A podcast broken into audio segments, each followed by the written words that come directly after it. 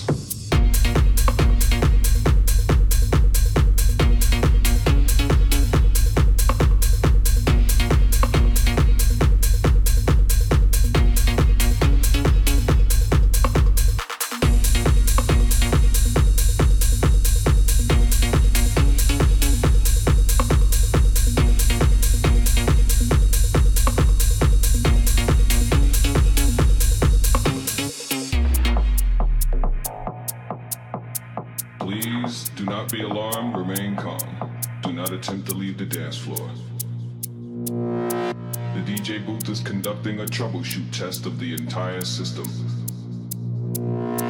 Somehow, while the party was in progress, an unidentified frequency has been existing in the system for some time.